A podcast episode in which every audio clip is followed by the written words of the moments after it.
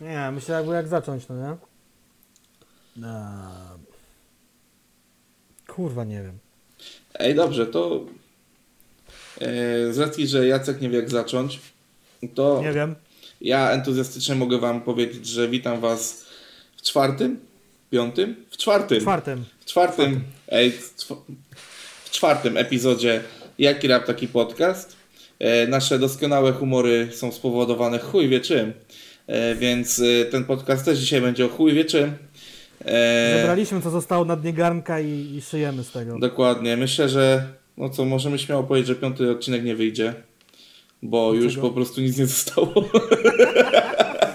Belmondo, błagam cię, pokaż dupę. Pokaż dupę, Belmondo.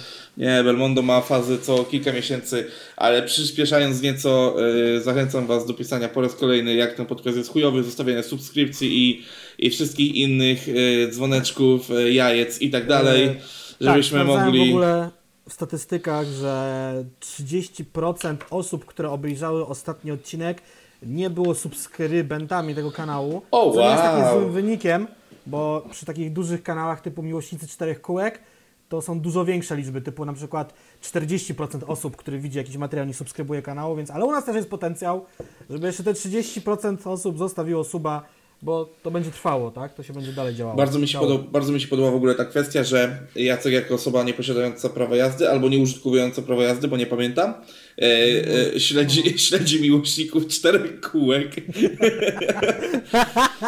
E, To jest chuj z tym prawem jazdy, ja nawet samochodu nie mam. to, jest, to jest jakby jedna rzecz. Druga rzecz, e, racja rzeczywiście jest co do tych statystyk, a powiem Ci, że jak są jeszcze większe kanały, czyli jak na przykład e, Rezi, Gimpur i tak dalej, u nich ilość ludzi, która nie subskrybuje kanała regularnie, ogląda filmy, to jest ponad 60%.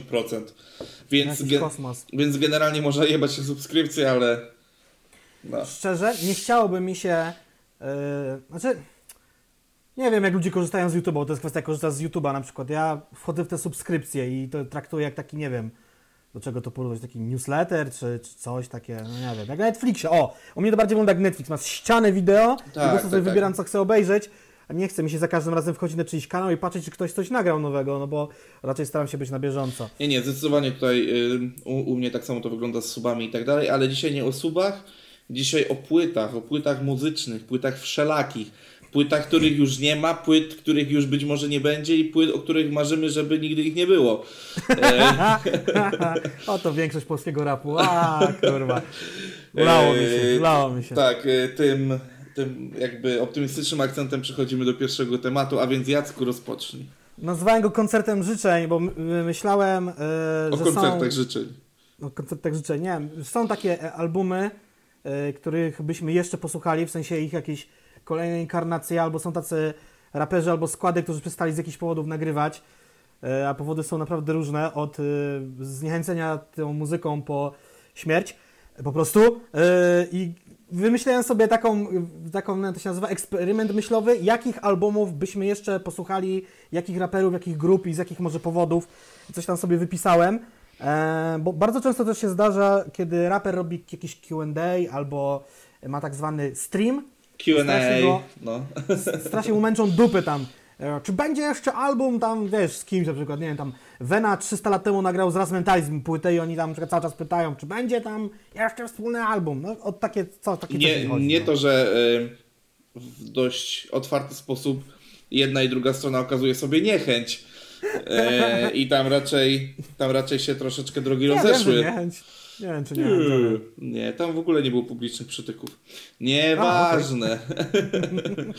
A więc dobra, to ja mam do Ciebie pytanie. To jaki jest y, Twój pierwszy album albo artysta, którego chciałbyś y, ekshumować, jak y, Lech Kaczyński, Jarka Kaczyńskiego albo Jarek Lecha? Już nie pamiętam. Jarek Lecha. E, Semtex, Borikson i Kajwan, to mi przyszło pierwsze do głowy, no nie? Słyszałeś kiedyś ten album? I zajebisty, serio. Jakby e, specjalnie nie chciałem przed nagraniem wydobywać od ciebie e, tej listy, aby móc się dosłownie tak zaskoczyć jak przed chwilą. Kurwa, to jest jak, jak Rafał Patrzysz mówi, po prostu rzuciłeś mi zagłówkę, no nie, jakby Tak. to jest, nie E, spodziewałem słuchajcie. się. Myślałem, że po prostu powiesz kolejna płyta Górala. Mm, Nie, nie, nie, nie. Proszę się odpierdolić ode mnie. E, 18 maja 2009 roku wyszedł ten album. To był naprawdę zajebisty, zajebisty album. E, Całość produkcji na tym krążku ogarnął, ogarnął PRWRS. E, Tam nawet są takie wersy na płycie, że e, PWRS by nam będzie śpiewał, czy tam ktoś tam inny. Em, A powiedz paru, mi, a powiedz mi było czy... paru fajnych DJ-i. e, Ale czy to jest jakiś akronim, ale czy to jest jakiś akronim y, po prostu twojej ksywki, że PRS, PRS, coś, nie? Nie, nie, nie, nie. E, w sumie był tylko jeden test do tego krążka, nazywał się. Podmuch. Ogólnie strasznie amerykański jest ten album i polecam go każdemu sprawdzić, tylko jest taki problemik. Problemik jest taki, że Borikson z Kaimanem zdążyli się pokłócić, zanim pojawiły się w powszechnym używaniu serwisy streamingowe, więc tego nie ma na streamingach, a, A, szkoda. okej. Sam album jest zajebiście niedostępny na formie CD, więc polecam go sprawdzić. Chyba jest na YouTubie wrzucony, legalnie lub nielegalnie. Może, nie wiem. Ale No naprawdę, nieźle. naprawdę y, to było wydane jeszcze jako Juicy Juice, nagrania i sok. Nie wiem, czy pamiętasz tą inicjatywę y, Boriksona. Y, to wtedy to się kurwa działo. Y, no, także to jest jeden z tych albumów. A mam ich kilka, nie wiem, czy będziemy je na zmianę wymieniali, czy mam wszystkie Yy, lecieć. Możemy na zmianę, możemy na zmianę, żeby było Dobra. nieco ciekawiej, żeby po prostu nie było takich przerw, że ja tylko kiwam głową i gadam tak jak w telewizji. No, Eee, to ja zacznę troszeczkę od innej strony, bo ta, ta płyta, o której ja myślę, była, mam, mam wrażenie, że była teasowana e, gdzieś e, w różnych wywiadach trochę, ale, ale był taki moment, ta- był taki jeden moment, w którym wszyscy wierzyli, że powstanie jedna płyta. Ona nigdy nie powstała, ale fitów tych artystów jest mnóstwo i to jest dla mnie argument, że ta płyta powinna powstać kiedyś, teraz ona już nie ma sensu. Że powinna powstać płyta PZ Mes. Ten typ mes. Tak, ten Tak. dokładnie. Nie mylić z mezą. Tak. Kurczę, i to y, mam wrażenie, że to swego czasu byłoby y, spełnienie marzeń wszystkich stulejarzy na wszelakich forach rapowych. No bo kurwa mać, połączenie e, PZ i Mesa to jest coś niesamowitego. Oni gdzieś zawsze mają jakąś taką dziwną chemię na tych swoich e, wspólnych numerach. I to nieważne, czy są gdzieś u kogoś, y, na gościńce jak u VNM-a, e, czy to jest jakaś większa akcja, tak jak ostatnio Gorzka Woda, która wyszła e, czy to jest 5, 10, 15. e, No, kurwa mać, no Charlie Sheen to są zawsze takie mega hipnotyzujące połączenia. E, I nie wiem z czego wynika to, że ta płyta nigdy nie będzie, chyba nie powstanie. Choć podobno jeden z nich nagrywa płytę z raperem o podobnym Tak, kalibrze. o. Także, ale no niestety to nie Kalibrze będzie to. 44. Tak. Ej, właśnie, bo ty powiedziałeś, że tych numerów było dużo, a rzecz, tak rzeczywiście teraz szybko tu na Wikipedii co prawda to sprawdzam, ale no z braku laku yy, naj, najlepsze źródło. Oczywiście, no trochę tego, można by jakieś takie, bo taką składankę można by z tego zrobić, tak? No nie, no jest tam trochę. I, I w ogóle jak piszesz sobie na YouTube e, PZMS, to wyskakuje bardzo dużo różnych numerów i to są, e, to jest też, wiesz, oczy otwarte na, na kodeksie pierwszym czy drugim, już nie pamiętam. E, Nie wiem, z 10, także 11, a nawet 12 numerów by się znalazło, no nie? Także no, rzeczywiście trochę, trochę tego jest. Yy, PZ no i też wiesz, i też ta przyjaźń w ogóle między nimi, która okazuje się, że mimo upływu lat ona nadal istnieje. Jest dla mnie mega dziwna, bo jakby drogi muzyczne i myślę, że też pomysły na karierę obydwu panów się bardzo, bardzo rozeszły. Mhm. A oni nadal gdzieś trwają w jakiejś dziwnej przyjaźni, no nie? Że Mes Ja na pamiętam, przykład że- jeździ przy połowym no. cabrio, a PZ jeździ zajebistymi Lexusami, no nie? To jest jakby w ogóle... Damn! Ja pamiętam, że to w kawałku Wyględów y, on tam pozdrawia Pozdro Paweł, czy Pozdro PZ, coś tam jeszcze rozjebiesz. Jakieś tam takie wersy idą, nie pamiętam oczywiście ich dokładnie. E, I rzeczywiście no, wydał i solo, i wydał i płomień, no nie? Także, a mi się wydawało, że już ta płyta PZ, ta jego ostatnia, no będzie taka, taka legenda jak powrót Ace'a, czy, czy powrót Smarkiego, że to się nigdy nie wydarzy swoją drogą. Nie no, eee. kwit się musi zgadzać, ile można robić reklam, no. E, No jeszcze, no, Coca-Cola ma jeszcze wiele napoi w swoim, w swoim katalogu. E, dobra, e, ale co, szczerze, i nie wiem, kiedyś myślałem, że bym się posikał, gdyby taka płyta miała wychodzić, a dzisiaj tak sobie już myślę, no, okej. No nie, nie, jakby oni są, oni są już stylistycznie nawet chyba zbyt daleko od siebie, no. Z- Zobacz, zobacz jak różnie od innych raperów wypada Mes na ostatniej płycie PZ-a. On jest w otoczeniu Kenkę, Sokoła, Palucha, kogo tam jeszcze? Mm, Chyba wszyscy. No, no to zobacz, zobacz jak inaczej on, on wypada tam. No.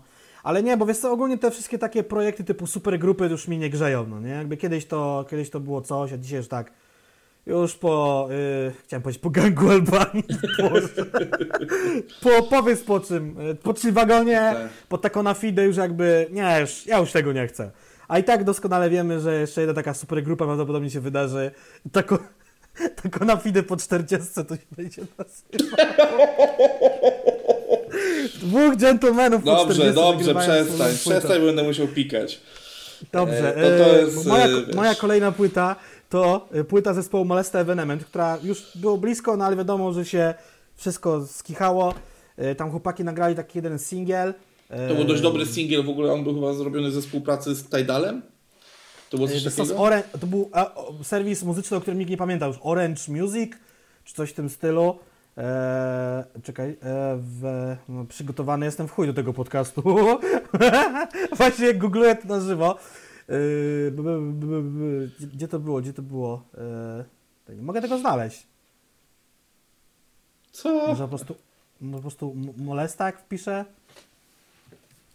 Nie wiem, nie mogę tego znaleźć. Dobrze, nieważne, w każdym razie to był z, z ostatni ich singiel, ale to było już lata temu, to nie wiem, czy to nie był 2015 rok, czy coś w tym stylu w ogóle. No, to mogło być, mogło być. E, i, o, I żeby było jeszcze śmieszniej, ten utwór tak się nazywał, że tam coś tam, wracamy, z, rozwalimy, czekajcie na nasz powrót, no i, no i, no i, no i nie wyszło, no nie? Także, o dobra, mam to, teraz, No. utwór nazywał się Teraz. E, b, b, kto zrobił produkcję? DJ B. E, z tego co widzę. Ale jest to 30 oficjalnie na YouTubie? Nie ma. 30 stycznia 2015, chyba że ja mylę utworu, tak. Tak, serwis nazywał się, uwaga, wiesz jak się nazywał ten serwis? No. Y, muzyka tu i tam, muza.orange.pl Tak. Młodzieżowo ją. Było coś takiego. I Ej, ale tak, powiem ci, pra- że- początki tych streamingów w Polsce to musiało Ale być. powiem Ci, że y, z tego co kojarzę, albo Molesta, albo Włody, albo ogólnie ktoś tam z Molesty, nie wiem, czy Wienio, oni nie mają Mhm. jakiegoś romansu z Tidalem ogólnie aktualnie? Y, Włodi tak, No. ale to, ale Włodi bardziej przez Dev Jam, czy Włodi z Dev Jam, ja nie pamiętam gdzie oni wszyscy już teraz są, to już, to się dzieje. W każdym razie na pewno Włodi grał ostatnio koncert na żywo ze studia, albo to była retransmisja koncertu nagranego gdzieś w studiu podczas y, pandemii. Tak, tak, tak. tak, tak. sami wiecie czego, nie wiem, niektórzy twórcy internetowi nawet nie używają nazwy, Niektórzy pikują. sam wiesz czego, Tak, tak, bo tak, boją tak, się, tak. że algorytm wszystko rozwali. Nie wiem, czy tak jest, czy tak nie jest. No, ale w każdym razie y, ja chyba nie czekałem jakoś już na Molestę, w sensie takim, że powroty y, i rozstania Molesty to już w ogóle był, to jest telenowela, no nie? No bo oni wrócili w 2006 roku krążkiem e, Nigdy nie mów Właśnie- nigdy. Nigdy nie mów nigdy, a dwa lata później chyba wydali Molesta i Kumple i znowu tak naprawdę na 7-8 lat totalnie zamilkli. Jasne były te, te płyt, krążki, że tam live infono bar, live in coś tam, ale to nie były nowe produkcje, no nie? To było też Tak, jakby... tak, tak. I Ledwo wrócili, już przestali nagrywać. No nie, i też mi się nie podobało, że jak już powrót, to już to mógł być rzeczywiście powrót z Wilkiem, bo jak dobrze wiemy, oni już dawno, dawno, dawno się po, pogodzili i tam już nie ma żadnej kosy, mogłoby to normalnie fajnie wyglądać, rzeczywiście e, powrót w pełnym legendarnym składzie, kurwa czteroosobowym, to fajnie by wyglądało, a takie łapanie się na chwilę, czy coś, czy, czy w ogóle jeszcze te historie wienia o tym, że oni chcą, że film on będzie robił, czy coś takiego, czy on to zrobił już? To znaczy, powstaje ten film dokumentalny o Moleście, ale to nie jest chyba autorstwa Wienia. Ale- ale właśnie, ale- plotki, ale to nie jest inicjatywa nie Wienia? Persona. No właśnie, bo to nie jest inicjatywa Wienia właśnie? Jakaś? Bo ja- ja mam właśnie takie dzikie wrażenie, że Wienio jest osobą, która najkonkretniej odcina kupony od, od molesty, kurwa, naprawdę. I to, I też to już w tak chamski sposób, totalnie. Raz w życiu gościa spotkałem i go wiem, że nie polubiłem. E, ta, ta Nie mit, wiem. e, to już jakby troszeczkę odbiegamy mocno w topowo, ale ta mitomania z tym, e, że tak dużo jedzenia się marnuje i on teraz przeszedł na tą dietę, że je ze śmietników i tak dalej. To było kilka lat temu. On o tym, Friganizm to się nazywa? Nie tak? wiem, ale on o tym w TVN-ie mówił. No i ja mam wrażenie, że kurwa, no tam się odkleiło już mocno do jarania trawy po prostu, kurwa, no. Albo, Ała! a, a jeszcze w ogóle scena, a jeszcze scena w procederze, że no pewnie syn słuchawienia, czy coś takiego, jak niby Hada mówi do gościa, którego jest grany, który jest grany przez Wienia. No przecież to jest jakaś incepcja, kurwa, no nie? I to taka Znaczy, to mocno ogóle był jeden z słabszych nieśmieszna. momentów tego filmu, e, żeby nie było, że on tam słabych momentów nie miał, że właśnie jakby nie mógł powiedzieć, że no, syn pewnie słucha molesty, to jeszcze byłoby takie, no okej, ale co, Wienia, no naprawdę tak, Wienia akurat. A dobrze wiemy, że e, był taki moment trochę w rapie, że słuchałeś składu do końca nie wiedząc kto w nim jest. Oczywiście, że tak. Oczywiście, że Więc, tak. Mało tego, wiesz- nie, wie, nie wiedząc kto kurwa w którym momencie rapuje. To dopiero Tak. potem musiałeś to rozkminić, jak sobie kupiłeś w końcu oryginał, a nie płytę zajebaną z bazaru yy, i, rozkminić, że tam w pierwszej zwrotce jest ten, refren robi tamten, a ten co robi w ogóle jakiś tam, nie wiem, czwartą zwrotkę, to nie jest tego składu, to tylko jest zaproszony gość, no nie? Bo skąd No, miałeś to wiedzieć, no, jaki miałeś no. oryginał? E, co, e, co też przywołuje od razu na myśl legendarną sytuację z utworem Drin za Drinem, gdzie typy od baletu zawsze leci pierwszą zwrotkę TD, mimo że to nie jest jego zwrotka, no nie, więc... Yy, utwór w ogóle Drin za Drinem, teraz nie chcę jakiegoś Mount Everestu powiedzieć, gdyby ktoś nie wiedział o co chodzi z Mount Everestem, czy po prostu nie chce się bardzo pomylić, to w ogóle Mm. nie jest utwór z jego płyty, przecież to z płyty VETO, tak? Veto, to jest Drin. To nie jest utwór z jego płyty, czy coś teraz zajebałem już za mocno. Dobra, ja strzelam, że ten utwór był na sporcie, no ale dobra. No niby był, ale kurwa... A, Nie wiem, a tobie się- chodzi o to, że gdzie się pojawił najpierw, tak? Czy coś takiego, tak? Nie, to mi się pomyliło, z, mam tak samo jak ty. Dobra, okej, to rzeczywiście był na jego albumie, No był, ale, był, no. ale był na, z głośnym udziałem e, Veto właśnie. No No dobra. tak, ale bo tam pierwsza zwrotka jest pęka, teraz właśnie widzę, trzecia radoskóra i czwarta znowu pęka i wtedy ma tam dwie takie zwrotki, no nie? Także. A wiadomo, Eee, wtedy... dlatego- Jeszcze raz tam jest, tam jest jeden zwrotek, człowieku. Dobra, nieważne. No, y, daleko, Dobra, dobra. daleko gdzieś odbiegliśmy od tej molesty, ale no, temat, temat poleciał i niech będzie.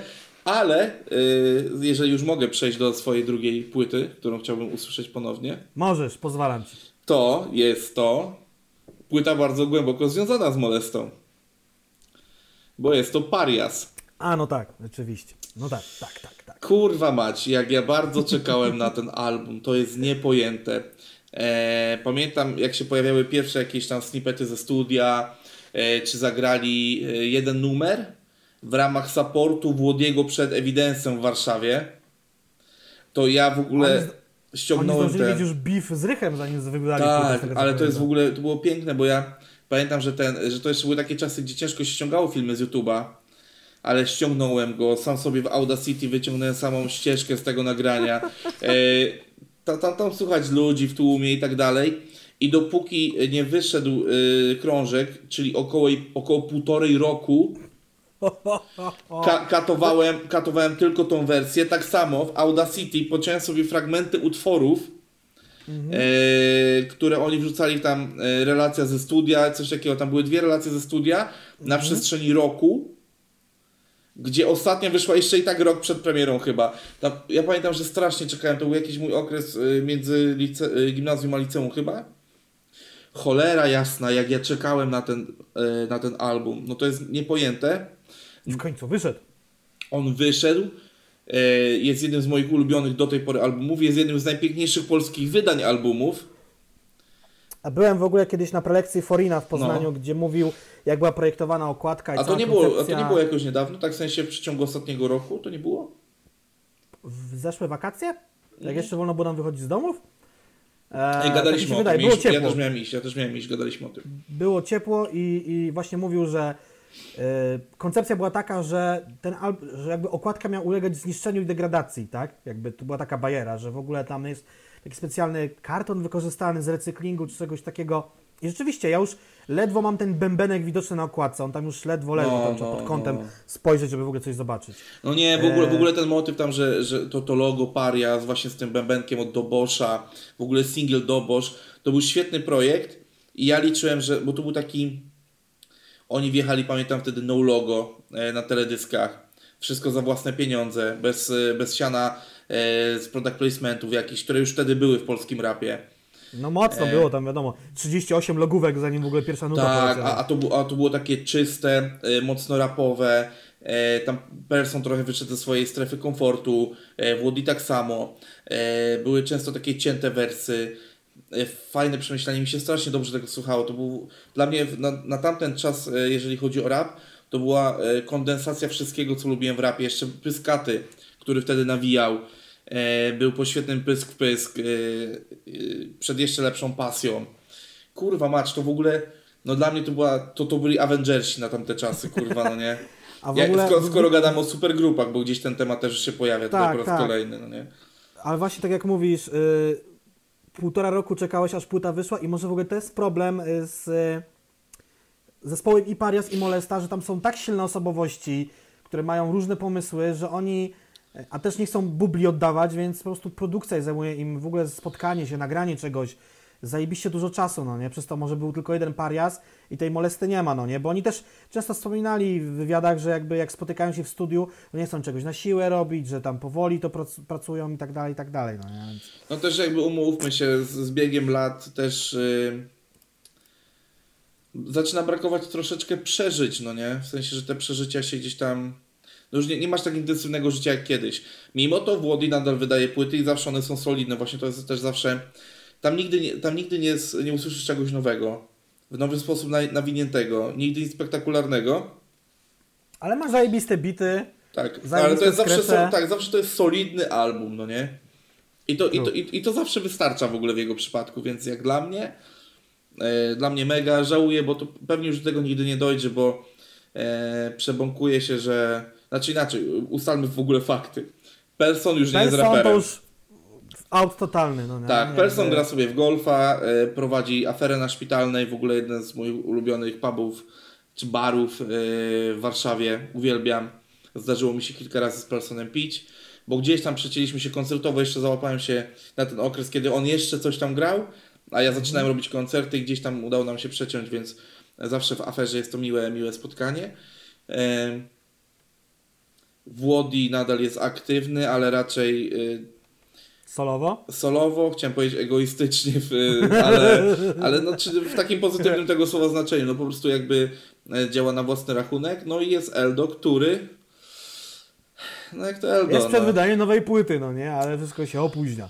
no więc y, no trochę Tak żal tego Lesia, że, że te płyty mu tak nie idą ostatnio, no ale skoro chce wydać, y, niech wydaje, ja, ja na pewno sprawdzę tak jak każdą jego płytę, e, może, na może na koncert się wybiorę, jak będzie okazja. Wie, wiem, że ostatnio tam z redakcji weszło, odszedł właśnie Eldono, nie? Tam Naprawdę? tego- No, no, no, no, no. A to tego, to, to tego nie wyłapałem w ogóle. Śledzę tam gdzieś go na Instastory i tak dalej. Dobra, jeszcze mam w ogóle dwa albumy, więc nie wiem, czy mi za długo o tym gadamy, nie patrzyłem w ogóle na czas, ale mniejsza z tym. To może ja szybko to zrobię. No. Trzeci wymiar, yy, bo to jest legendarne pytanie do któregokolwiek z członków yy, yy, trzeciego wymiaru i też mi ludzie często trują dupę. Będzie jeszcze album trzeciego wymiaru. No, raczej nie.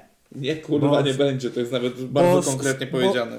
Bo Szat już jak sonda Voyager opuścił Układ Słoneczny nas, po prostu i, i już tam jest myślami gdzieś daleko, daleko stąd po prostu i z chłopem coś dobrego się dzieje.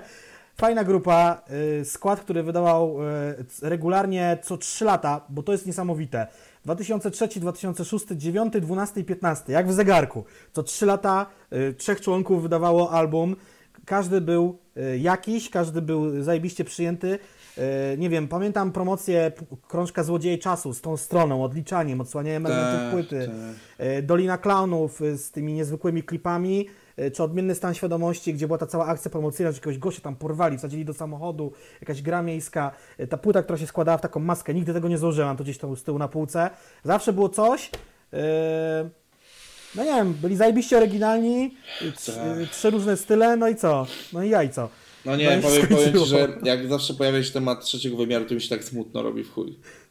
Tak? No, Znaczy, ja się uśmieję dlatego, że kurwa jest śmiesznie, ale to, no nie, no to jakby, jest smutne, no. no jakby, jak słyszysz trzeci wymiar, no to jest taki okej, boomer. Ale, ale ja lubiłem ten skład w chuj. W ogóle moje pierwsze zdjęcie, jakie mam z artystą rapowym, to jest kurwa trzeci wymiar. No kurwa. Ja że przed, pierwszy- przed końcem tego składu mi się na ich koncert udało jeszcze. E, ja pierwszy support e, jako skład w Łodzi zagrałem kurwa przed trzecim wymiarem, i uwa- ale uważaj, bo to jest jeszcze lepsza składanka, kto dalej.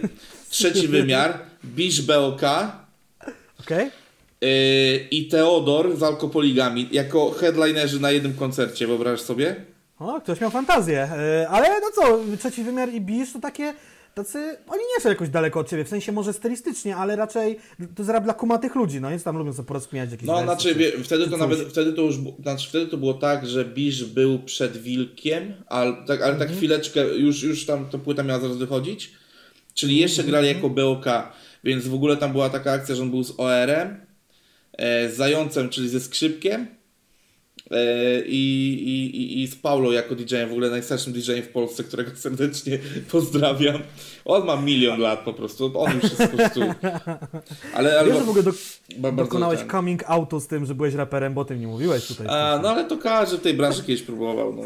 Tak, Kurwa, no, na szczęście ja nie, nie ma na mnie żadnych kwitów. Tak. Nie próbowałem, jestem tylko hejterem, kurwa, teoretykiem, nie praktykiem. Tak, no. E, znaczy nie, no ja kiedyś, kiedyś rapowałem i, i rzeczywiście to był, jeden, i to był jeden z moich fajniejszych występów, które zaliczyłem. W sensie takim, że bardzo miło go wspominam. E, a też dużo mówię o Biszu, bo jakby No. też wiele razy głównie przed nim grałem. I to jest gładkie przejście do mojej płyty, e, o którą bardzo chciałbym usłyszeć. Czyli po raz kolejny chciałbym usłyszeć Bisza, ale bez tej całej y, polityczno-społeczno-alternatywnej otoczki. Skomplikowane. Nie wiem, czy wiesz, o czego piję. No ja, jeżeli... nawet nie wiem, czy, ja nawet nie wiem, czy takiego Bisza słuchałem, no chyba, że to o Wilku Chodnikowym mówi, że tam, tam już tak, że tam już było zaangażowanie takie. Znaczy było zaangażowanie, ale nie było takie, wiesz, że, że po prostu wpychali ci to, wiesz, na hama, no nie? A kurczę, a jednak, a jednak ostatnio jest to dość mocne, e, bardzo mocne. W ogóle ja do Bisza mam takie bardzo, bardzo sentymentalne podejście, bo to jest... E, Bisz był pierwszym raperem, którego koncert zorganizowałem. Supportowa- supportowałem go wiele razy.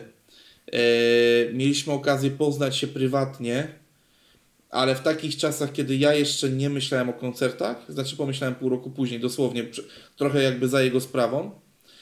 E, I poznałem go w momencie, w którym poszedłem na koncert do legendarnego klubu Luka w Łodzi razem z moim e, kolegą. Mieliśmy wtedy, nie wiem, no coś koło 18 lat. To jeszcze nie tak źle. E, czy tam 17? No co, chyba tak, że nie mogłem jeździć furą, a byłem w liceum. No coś takiego, no w każdym razie. O, 8-9 lat temu, coś takiego. E, no i on grał koncert właśnie w tej luce. E, co było ciekawe, to był koncert o miesiąc przełożony, bo jadąc na koncert zepsuło im się auto w połowie drogi i zawrócili, nie zagrali tego. E, no i my, wchodzimy zadowoleni. W ogóle to mój trzeci koncert w życiu, może klubowy. Więc jakby zasady w stylu niewnoszenie własnych napojów i tak dalej miałem głęboko w dupie. I obydwaj wyszliśmy e, zadowoleni, e, mając w kieszeniach półtora litrowe butelki coli, gdzie pół, gdzie, inaczej, gdzie po prostu pół litra to nie była kola, tylko gorzka żołądkowa, tak zwana ruda. E, No i my wbijamy, jeżeli ktoś zna lukę, bo może ktoś z Łodzi tego będzie słuchał, to dobrze wie, że tak się wchodziło tak taką Elką. I na końcu przed drzwiami do głównej sali zawsze stał gość z biletami. I tym gościem z biletami był Bisz. O, proszę bardzo. On sam sprzedawał bilety na swój koncert. No i my do niego tak podbijamy, rozpoznaliśmy go tam siema siema, dajemy te bilety, bilety kosztowały 10 zł. To był, kon- Wow. to, to był koncert w szczycie w ogóle wakacji, to, był, to była połowa sierpnia. E, więc no, a, Doskonały termin na koncert. no nie, tam się nic nie zgadzało po prostu. No i, y, no i później wymyśliliśmy, i później tak patrzymy, że on tak stoi o suchym pysku, no to wyciągamy tą półtora litrową kolę, każdy z nas i tam, no to dawaj, grzdyla, no nie? Jakby gościnność. I akcja była taka, że w ogóle odeszliśmy od tej bramki tam na y, kawałek dalej, on tam tylko zerkał, czy ludzie wchodzą z tymi biletami, czy nie. Wypiliśmy tego litra we trzech. Y, Spaliliśmy dwie paczki szlugów, gdzie ja ogólnie są są, która raczej nie pali. No, no, no. E, Wtedy w ogóle nie paliłem, ale klimat był taki, że no jak, jak ktoś zna legendarny klub Luka, ten wie. E, No więc e, nagle okazuje się, że kończy grać tam kolejny support, a Bisz troszeczkę już um, ma e, świeższe szeleszcze. E, To w ogóle, e, to, w ogóle było jakieś e, kilka dni, kilka dni czy tygodni po wydaniu Poloka, więc już tam się zaczynało dziać. No, no, no. Koncert- Domyślam się. Koncert był przecudowny. Pamiętam, że spałem później po tym koncercie w samochodzie z kolegą i z dwiema dziewczynami, yy, bo nie chciało Bardzo nam się wracać. No tak, to, był, to była mega, mega impreza i w ogóle dlatego tak, yy, tak mówię, że chciałbym wrócić troszeczkę do tamtego Bisza, który był troszeczkę mniej dojrzały, a jednak yy, miał bardzo dużą dojrzałość emocjonalną. Ale który jeszcze nie, nie próbował nam e, wcisnąć tej zmiany, zmiany świata i tak dalej, bo kurczę, to troszeczkę, ja, doceniam, jakby ja doceniam bardzo to, co on chce zrobić, tylko w jakiś sposób e, w jakiś sposób odpycha mnie to od jego muzyki. Bardzo doceniam też Radeksa jako kompozytora tej muzyki, producenta tego wszystkiego, ale kurczę, to, to nie brzmi już tak fajnie. Ja nie mówię o tym, że to muszą być bity jak w tym tam 12 czy tam 11 roku, ale no Bisz się odnajdywał na, na wielu, wielu różnych bitach. On, on potrafił na mocno truskulowych, na mocno tych takich miłość wannabe, bo to też pamiętamy, że to taki okres. E, e, on chyba rok temu albo dwa lata temu wydał świetny popowy kawałek z jakąś wokalistką. Znaczy on był gościem u tej wokalistki. E, I tam na, nawplatał najróżniejszych kurwa metafor z kosmosu, że e, dłużej rozkminiasz tamtą zwrotkę niż samą nową płytę Kłeby na Rap Geniusie. E, I tam się, tam się dzieje tyle w tekście, a nadal jest to świetnie brzmiący popowy utwór. Więc uważam, że brakuje trochę Bisza, który byłby w stanie jeszcze porwać, porwać ludzi, bo on niestety przespał swój moment strasznie. Bo w momencie, w którym Właśnie powinien wydać kolejną płytę, no, no. No, to jeszcze Jestem na skończę jego tylko. kanale i kurwa, no powiem ci tak. No nie jest dobrze. Nie wiem, czy te single to są po prostu starocie, które są w tej chwili wrzucane, ale jeżeli to jest nowość, Taka okładka, gdzie oni stoją we dwóch w bluzach szarych? jest co? Jest utwór Białe Batuty wrzucony, Jakiś... Dwa dni temu. No, no, no, no, no, no, no. To nie wiem, czy to jest starość, czy to jest nowość, ale no jest kurwa słabo. No ta ostatnia płyta to chyba Duch, o, Duch Oporu się nazywała. Okej, no dobra, jeżeli to jest y, odsłuch duchu oporu, no to jeszcze pół biedy, ale no, to jest 2000 wyświetleń. No nie, nie, ta, ta płyta, e, bo jakby umówmy się, na przykład pierwsza płyta z Radexem miała strasznie zajebistą e, formę wydania. Oni jeszcze odjebali tą akcję, że przyjeżdżali do każdego większego polskiego miasta swoim, swoim tym legendarnym busem, który zawsze na trasę mieli pięknie oklejonego i tak dalej. A czy oni go nadal, nadal go mają? Nie wiem, czy Nie wiem, mają, nie mają? wiem, nie wiem. Nie, szczerze mówiąc, y, widziałem się z nimi ostatnio chyba 3 lata temu. Bo oni tam Więc- z tą marką Eladę zawsze współpracowali, jakby... No, no to takie było, współpracowali na zasadzie, że po prostu nie, y, y, Elade było z Torunia, Aha, aha. e, oni byli spod Bydgoszczy, czy z Bydgoszczy i po prostu Brachol e, Jarka Mhm. e, bardzo mocno e, no, wspierał przede wszystkim tą markę dlatego, że ta marka w jakiś sposób ubierała BOK i to była taka symbioza i tak dalej, to tam nie było jakiegoś takiego dealu, że, że, że no to, to była taka bardziej ziomalska współpraca, tam to Elite tak, nie, nie wiem czy jakoś realnie ich wspierało, tam chyba, chyba za, za którymś razem miasto Bydgoszcz coś rzuciło, no tam kurwa macie, właśnie to był ten problem, że Bisz nie mógł się skupiać na muzyce, tylko znaczy y, w pewnym momencie już miał taki komfort, że skupiał się tylko na muzyce, ale to było kupione kosztem tego, że na przykład jego brat musiał bardzo ciężko na, na to wszystko pracować. Nie wiem, czy to jest, nie, nie wiem, czy to jest teraz moment na rozwlekanie tej historii, bo ja tą historię e, poznałem, ponieważ e, z Marcinem Spoksem e, dość dobrze się znamy i jak gdzieś tą całą historię tego, jak Bisz dochodził do, do tego, co osiągnął, do tych legendarnych 150 tysięcy e, Wyjął to wyjął, niech dobrze je schowa. Dokładnie. Tak. Em, kurczę, no, ale wiesz co, to, to, to, to, patrzę, to że- trochę nie moment, ale, ale rzeczywiście tam historia jego jest trochę taka tragiczna, że to jest rzeczywiście artysta przez duże A i żeby on mógł się rozwijać i dawać muzykę, która jemu przede wszystkim sprawia szczęście, musi mieć troszeczkę taki komfort psychiczny. To niech idzie do Quake Quality, szczerze mówiąc. Nie wiem, myślę, że, że tam by pasował, Kłebek by, by go przygarnął, a mógłby sobie spokojnie wydawać muzykę. No wiesz, na wspólnym kawałku skłę, bo pozjadał, także tam wiesz, jeszcze tam był VN w ogóle. Nie? Pierwsza płyta y, Bisza z Radexem miała wyświetlenia. Wiem, że to jest chujowe strasznie patrzeć na muzykę przez pryzmat wyświetleń, bo Bisz raczej tam jakiś chuj nie robi, ale no miała dużo lepszy odbiór wśród tak zwanych ludzi, no bo jakby nie było, to ludzie decydują, czy ktoś jest, czy go nie ma. No, Ale nie? właśnie, właśnie o tym zacząłem mówić, a, a przeszliśmy trochę do tego auta i do tej jego smutnej historii. Ale tam właśnie było tak, że pierwsza płyta e, Biżradex miała fenomenalne wydanie. Pudełko było fajnie zrobione. Do tego właśnie ta akcja z tym busem. E, No to było, to było mega fajnie ogarnięte. To jest pierwsza rzecz. Druga rzecz. Płyta e, Biżradex nie powinna być wydawana przez Pchamy ten syf. Ta płyta powinna być wydawana przez Kajax. Mm, Przez wytwórnię, okej. e, przez, przez wytwórnię Kaj, no wiem. tak, w której, w której jest, jest na przykład, było The Dumplings, jest e, Karaś Rogucki, e, jest, e, jest mnóstwo, mnóstwo polskich genialnych artystów właśnie alternatywnych i po prostu oni powinni wepchnąć się totalnie na, ry- na rynek alternatywny i jebać ten hip-hop, bo oni w alternatywie daliby sobie świetnie radę. Tylko zawsze, zawsze na nich się patrzyło przez pryz- pryzmat rapu.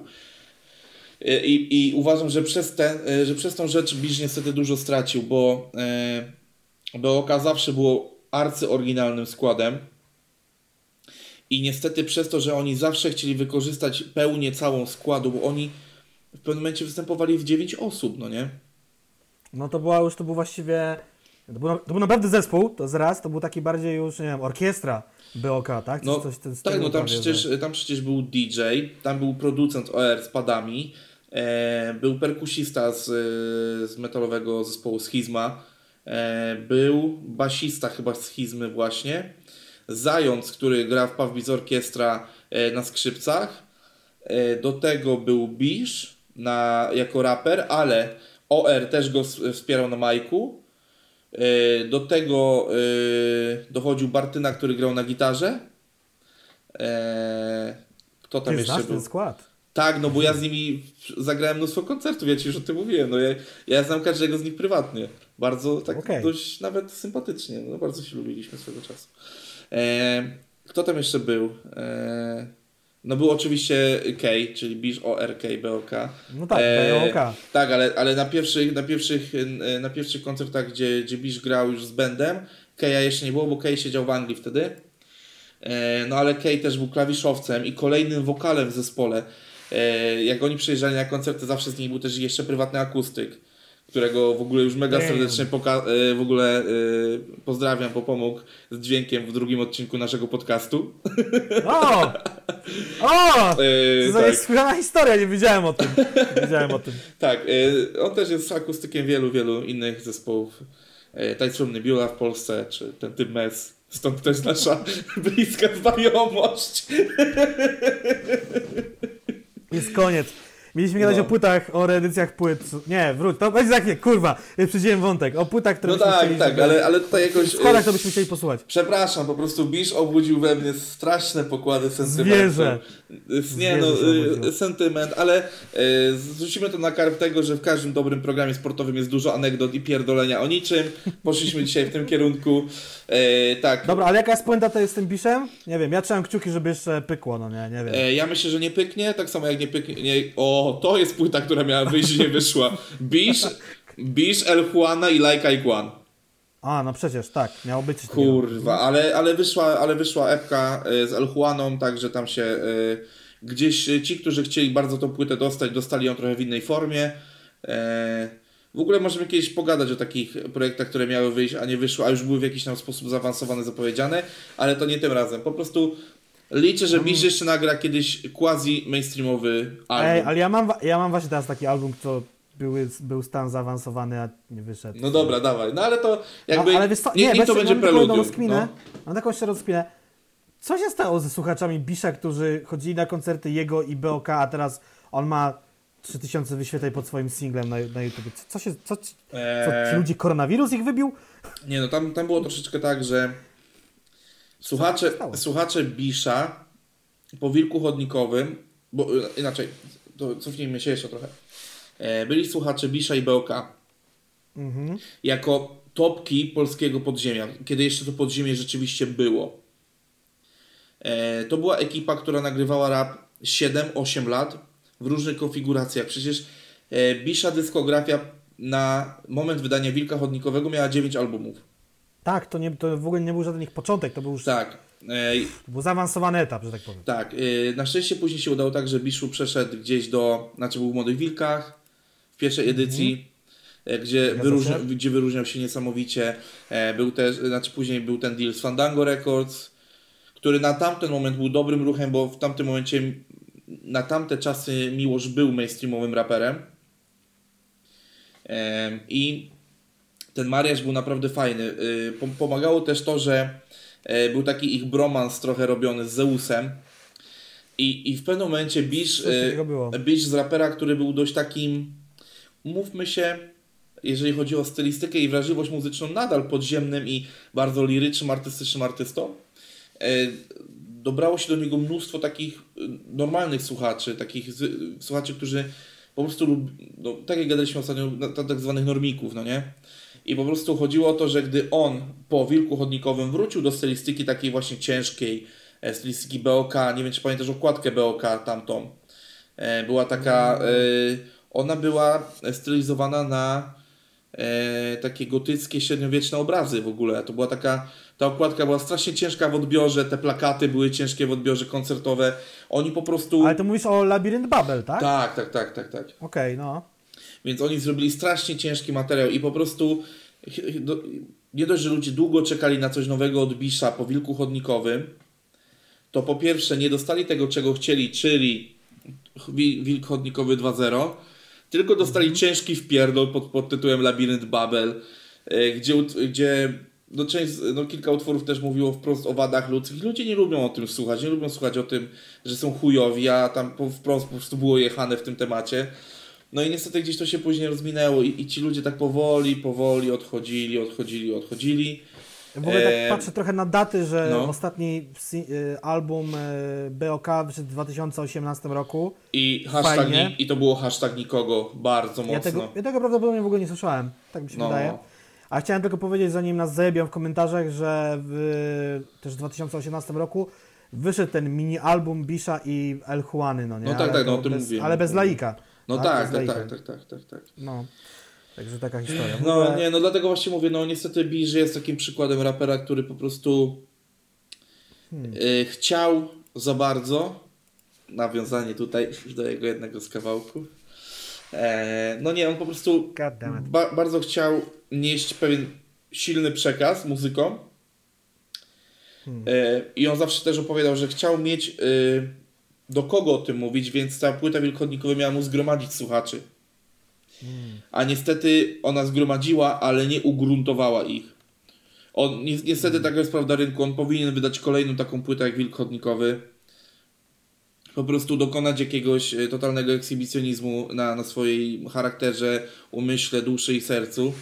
E, dać ludziom po, po raz kolejny taką ciężką, ale w, w jakiś sposób strawną część e, emocji i, i takich naprawdę ciężkich przemyśleń i dopiero zacząć gdzieś budować taki hype, e, znaczy może taki hype, taką ścieżkę właśnie jak, jak Labirynt Babel, jak projekt e, Bisz Radex.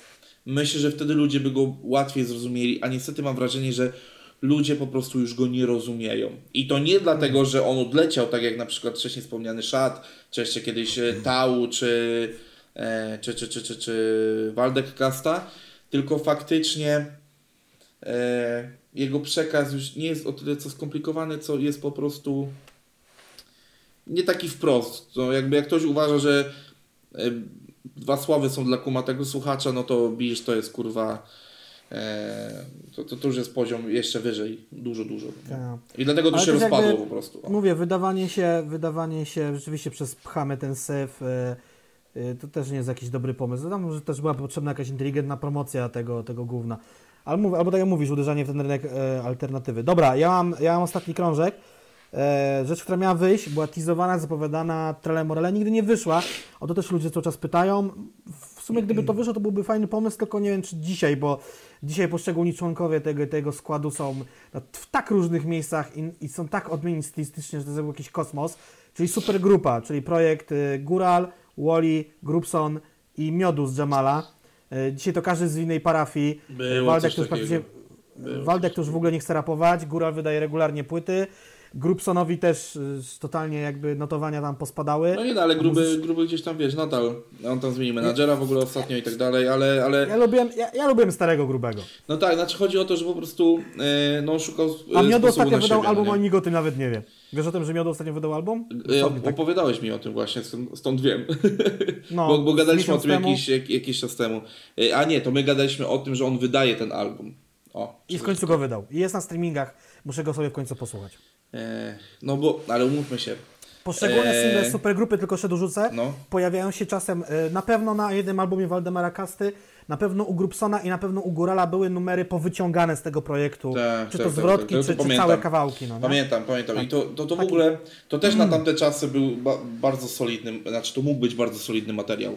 To też pamiętam, To był taki że... 2009-10, no nie? To wtedy... To by zrobił Bank 10 lat temu. No nie no, wtedy, wtedy tak, tylko zobacz, że wtedy to już nawet była bardzo mocno odklejona ekipa.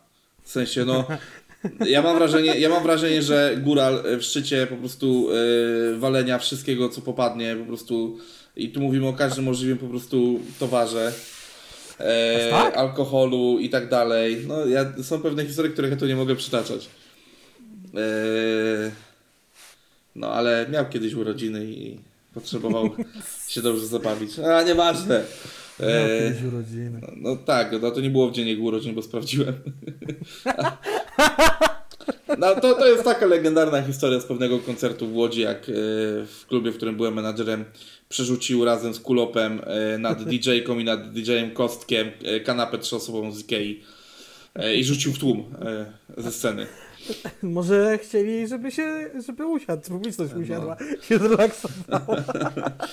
Także no to, e, no to jedna z takich historii właśnie, ale e, ogólnie chodzi o to, że... był takim filozofem, bo tam wydawał tam Prawdę Nagą później i, i, i tak dalej, te krążki. No, Grubson był parchem, a Miodu to Miodu. No nie, no ale, ale gruby, gruby już miał wtedy taką y, bardzo ugruntowaną pozycję wśród y, nie tylko rapowego słuchacza i też miał już troszeczkę inny przelot. E, Jamal też za chwilę już wiesz, był przed, y, znaczy miodu, ale jako Jamal był na chwilę przed e, wydaniem tej kultowej płyty Miłość. E, Okładka z Wilkiem, pamiętasz? Tak, no, tak, tak, tak. E, A Kasta też już, Kasta już wtedy był nieco emerytowanym raperem. Więc oni, Sprawdzam, kiedy ona wyszła.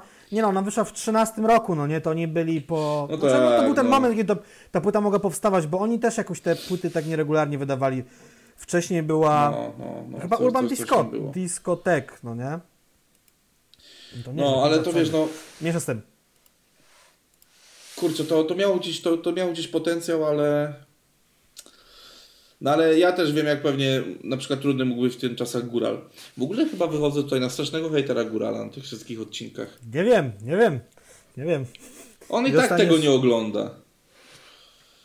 Chyba, że podesłałeś na przykład i kazałeś. Prawdopodobnie nie, nie. Myślę, że on bardziej przytula się do drzew w lesie, chociaż teraz nie wolno niż, niż, niż ten. Jakby on jest, on jest mocno obok polskiej sceny rapowej i myślę, że dobrze to służy mu zdrowiu psychicznemu. Na pewno. Nie, nie, nie, nie bawi się w te wszystkie pierdoły, jak my, kurwa, nie czytał chuju Belmondo i innych takich rzeczy. No dobra, czyli mamy za sobą e, trochę pierdolenia boomerów o tym, co byśmy chcieli usłyszeć i tak dalej. E, Ja jestem ciekaw, ile dźwięk mi się nagrywa. Nagrywa się już godzinę, przeraża mnie to. Jeden po- podpunkt tylko zrealizowaliśmy. E, nie, to, to, ja ci, to ja ci trochę tam mogę ochłodzić. E, realnie to jest 45 minut. No dobra, ale zastanawiam się, Streszczać. Czy któregoś punktu nie wywalił, potem będzie, za długie, tego nie Nie, lecimy, dawaj, lecimy, bo jest do, mimo tego, jakie były ciężkie początki, jest dobry flow. Mi się dzisiaj bardzo dobrze rozmawia i to będzie jeden z luźniejszych odcinków, jakie nagramy, uważam. Tak, e, punkt drugi. Redycje wznowienia do tłoczenia płyt, czyli wytłumaczymy Wam, słuchaczom, widzom, e, jak działa normalny i rynek ra, radio słuchaczom. a co Wam się wydaje. Bo generalnie bajera jest taka. E, raperzy wydają płyty po to, żeby zarabiać i grać koncerty. I generalnie jest tak. Ja myślałem, że zajawki, ja pierdolę, kurwa. No ja pierdolę, nie dla pieniędzy przede wszystkim.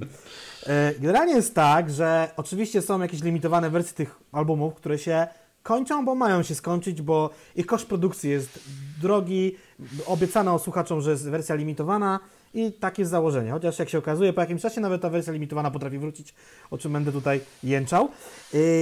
Ale generalnie to jak wychodzi taka zwykła płyta, yy, na przykład nie wiem, rzucam. Ostatnia płyta, kto tam ostatnio jakąś płytę wydał w, na, w Polsce? A PZ ostatnio, Płomień wyszedł ostatnio, tak? No. Yy, Szkoła 8.1, chyba tak ten album się nazywa, nie wiem, Tak. nie słuchałem go jeszcze w całości, a może słuchałem, nie pamiętam. I on, to nie jest tak, że jak się on sprzeda w sklepach, to on już do końca świata będzie niedostępny, tylko się zrobi co? Dotłoczenie, bo płyta bez zmienionej okładki, wersji, opakowania, to jest po prostu dotłoczenie. Tak. Jeżeli album znika i wraca po wielu latach, y, i ma zmienioną tam poligrafię, albo jest y, wydany w digipaku, a nie w plastiku, to można go nazwać reedycją. E, jeszcze jest co? Dotłoczenie, reedycja Jest jeszcze i, wznowienie. y, Wznowienie, czyli albumu nie ma przez 3 lata, ale wraca w tej samej niezmienionej formie. E, Niezmienionej formie, tak. ale z, jest datowany inaczej na odwrocie. Tak, jest data na przykład 2014, album jest z roku 2000, rzucam, 10. Czyli No, po no. 4 latach jest, następuje wznowienie. E, I co jeszcze? No i to było tak naprawdę na tyle, jeżeli chodzi o teorię, a praktyka jest taka, że mam tu jakieś przykłady sobie wypisałem, co ostatnio powychodziło, bo ostatnio mieliśmy i wznowienia, szykują nam się wznowienia yy, i były też reedycje wzbogacone, także coś możemy tutaj o, w tym temacie sobie Znaczy, popierdolić. E, je, jeszcze e, też warto zwrócić uwagę na to, że e, tak jak też gdzieś w notatkach pisałeś, ludzie często po pierwsze nie rozróżniają tego i troszeczkę nie kumają, dlaczego pewne rzeczy się pojawiają i nie. E, ty miałeś taką teorię, że po prostu taki jest rynek i taka jest cyrkulacja rynku. Mhm. Gdzieś, gdzieś tak wyczułem, tak? Prawda, nieprawda? Nie, nie wiem. Nie wiem o co mi chodziło. Nie, mi bardziej chodziło o to, że ludzie zawsze krzyczą, że to jest skok na kasę i że dany raper się kończy, jak wydaje jakąś reedycję albo dotłoczenie. No I ja mam troszeczkę tutaj też takie podejście, w sensie, że niektóre albumy rzeczywiście wyglądają jak tylko i wyłącznie skok na kasę, bo na przykład dany raper jest już tak bardzo długo nieaktywny i tak dalej, to nie ma związku z żadnym e, z żadnym jakimś e, takim zwykłym działaniem rynkowym. E, wiemy, że Rychu na pewno w jego przypadku było to takie naturalne działanie, bo on kilka lat temu wykupił cało, e, c- wszystkie prawa z fonografiki do swoich płyt. I to jest jeden z nielicznych artystów, Który się na to ma w tej porwał. chwili w, w, porwał się na to i ma w tej chwili w obiegu, rzucam wszystkie swoje płyty, zarówno solowe, jak i zespołowe, No, z czego na legalu nadal jest y, własnością T1 teraz Universalu, tam, y, jak się nazywa ten gościu z T1 teraz? ja już Arkadiusz. De, Arkadiusz Deliś chyba, ale dobra, nie chcę Tak. już tam pomylić nazwisk. Chyba tylko na legalu nie jest, że tak powiem, w zasięgu jego, y, y, nie wiem, własnego katalogu, a całą resztę ma już u siebie. No, ale Jeszcze ski skład, jeszcze ski skład. e, na legalu, które za rok obchodzi swoje dwudziestolecie. Mm, tak, to był 2001? Tak, chyba tak. No, No, także... to nieźle, nieźle. Także tutaj, tutaj naprawdę bardzo grubo. E, no i kurczę, e, na przykład w przypadku PEI, na przykład w przypadku, ale jeżeli chodzi o tą sytuację PEI, oczywiście Mhm. wiadomo, jest to ruch zarobkowy, ponieważ te prawa też tanie pewnie nie były, ale No uwa- po to się je kupuje, żeby trzymać... tak, te- ale, ale właśnie szuflady. uważam, ale uważam, że to jest świetny ruch, że jeżeli już jesteś na tym poziomie e, finansowym i ogólnie życia, że jesteś w stanie zebrać sobie praktycznie całą swoją dyskografię i samodzielnie pilnować, no wiesz, znaczy wiesz w jakim sensie samodzielnie, ale e, chodzi mi o to, że żeby gdzieś trzymać e, nad tym łapę na zasadzie e, streamingów, na zasadzie YouTube'a i tak dalej. No, dla mnie to był świetny ruch, e, gdzieś, gdzieś zebranie tego razem, no nie?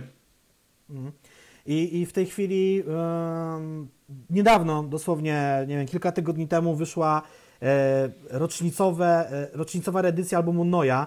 Najlepszą broną jest Atak na 15-lecie wydania. I można było sobie kupić sam album i po prostu, ale też można było sobie kupić taką wydanie, że tak powiem, na grubości, czyli tam e, z szalikiem, jakimś nieśmiertelnikiem, e, jakąś opaską, tak? Mnóstwo, mnóstwo tych rzeczy. Mm, Gadżetów tam jest jeszcze jakieś e, wzbogacone wydanie chyba krążkowo, dodatkowo jakieś tam rzeczy były wydane, nie chcę teraz mówić jakie, bo sobie nie wynotowałem, ale to jest fajna rzecz dla kolekcjonerów. Y, No i też mówię, to nie jest nic dziwnego, że ja mogę na przykład wejść teraz do sklepu z muzyką, no teraz nie mogę, ale gdybym mógł i kupić sobie, nie wiem, y, Doktora Dre sprzed 20 lat, czy, czy jakiegoś tam Snoop Doga, czy y, whatever, nie wiem, Jay-Z jakiś album, więc to nie jest nic, nic dziwnego i to fajnie, że to się w Polsce normuje. No, Znaczy, normuje- Wszystkie pezety są teraz dostępne, na przykład pezety. Wszystkie albumy pezeta na przykład. No wiesz, ale to, to Tak też dlatego, że na, na samym początku raperzy podejm- znaczy nie mieli żadnego, wiesz, żadnej opieki nad sobą. Oni wydawali e, te płyty raz tu, raz tam. E, ktoś ich później Prawda. wychujał, ktoś się zamknął, ktoś się zawinął, ktoś nie żyje. Ktoś się I te- obraził, ktoś, ktoś się Tak, i, i, te, i te prawa autorskie są po prostu strasznie rozproszone. Co jest generalnie dość dużym problemem właśnie, żeby teraz na przykład coś było na streamingu albo czegoś nie było, no ale fajnie, że dziś to się powoli normuje, są ludzie, którzy chcą w to inwestować i wykupują. W sensie mówię o, o poszczególnych raperach, są też jakieś wytwórnie, które próbują. Generalnie jest to fajny ruch i takim ruchem na przykład też jakiś czas temu yy, poszczycił się Zeus. Tak, wydał u siebie pierwszy swój album wydany w Embryo, co nie ma sobie równych. I album Zeusa. I album Zeusa. I jebany, tam- i jebany kurwa nie zrobił reedycji, znaczy nie, nie wykupił i nie wypuścił legalnie na streamingi i na YouTube trzeciej płyty. Jego najlepszej płyty w dorobku, kurwa mać, no. Właśnie tam były jakieś takie zawirowania, że tam mimo wszystko on całego swojego katalogu nie ma do, u siebie. No, Tak, no on nie ma, on nie ma trzeciej płyty, czyli Zeus jak mogłeś. Zeus jak mogłeś. I w ogóle... Nie, nie, wiem, czy pamiętasz w ogóle tamten etap jego, bo to jest taki etap na Zeus chwilę przed tym, jak wybił było... się, no nie? y, To było to, kiedy on zrobił konkurs na swoją fryzurę, tak? To Tak, było- tak, tak, tak. Gdzie, gdzie siedział z ziomkami w kominiarach z, yy, i z pałami, e, gdzie był super z pętelką, czyli jego najlepszy numer w karierze. Tak? Ja bardzo mam duży sentyment do pierwszego jego legalu, co nie ma sobie A. równych.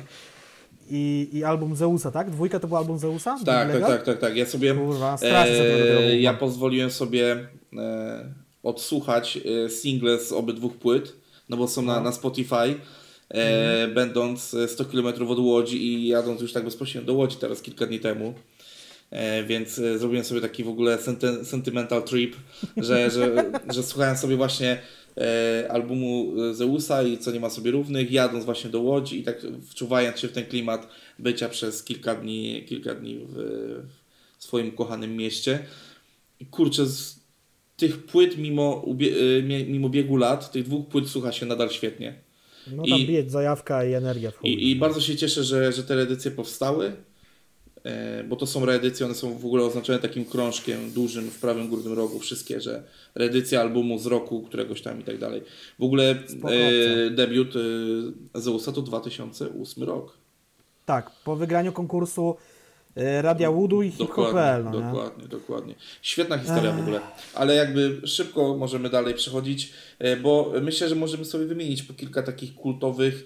e, Ja mam kilka kultowych reedycji, które w końcu się pojawiły i się cieszę, a ty chyba masz płyty, które Ja mam, powinny ja mam mieć. jakieś takie różne rzeczy, które mi się... Nie, ja mam takie rzeczy, które wypisałem z czapy tak naprawdę, co tam mi przyszło do głowy, a pamięć mam słabą. E, teraz wyszedł SND Milfon Hałas w końcu. Tak. e, I wiemy, że go 14 masz. latach. Tak, mam gdzieś tam na półce i będę coś może z nim robił albo i nie. Em, też album, który ludzie bardzo cisnęli I, i generalnie to jest właśnie tak, że wspomniałeś to, że raperzy kiedyś skakali z wytwórni do wytwórni, teraz generalnie albo się wydają sami, albo stają, starają się na dłużej związać z tą wytwórnią, ale właśnie ci najstarsi polscy raperzy, na przykład TD, na przykład Peja, na przykład Borikson, to przecież tam oni zaliczali mniej więcej te same wytwórnie, czy Onar, no nie? No, E, no. Zawsze był tak, zawsze był, gdzieś tam po drodze każdemu zdarzył się Krzysztof Kozak, czyli RX, e, Kamej, e, T1 teraz, e, niektórym, bo tam wtedy akurat u niego nie był, Pomaton. coś tam, coś tam, coś tam, coś tam, jakieś tam pomatony, no nie, i potem to jest tak rozrzucone w różnych miejscach, że, że ciężko, ciężko potem to poskładać całość. Akurat SND Melfon e, to wtedy od swojej drugiej salowej płyty wydawał się u siebie, więc nie ma z tym problemów z, re, z reedycjami czy wznowieniami, ale, ale jest ścieżka dźwiękowa, gdzie e, tam jest kosa z, z WDK, e, z, z, więc tam reedycji na pewno nie będzie. I też wiem, że mm, albo sport, Trzycha ma mieć reedycję, sport wątpliwie.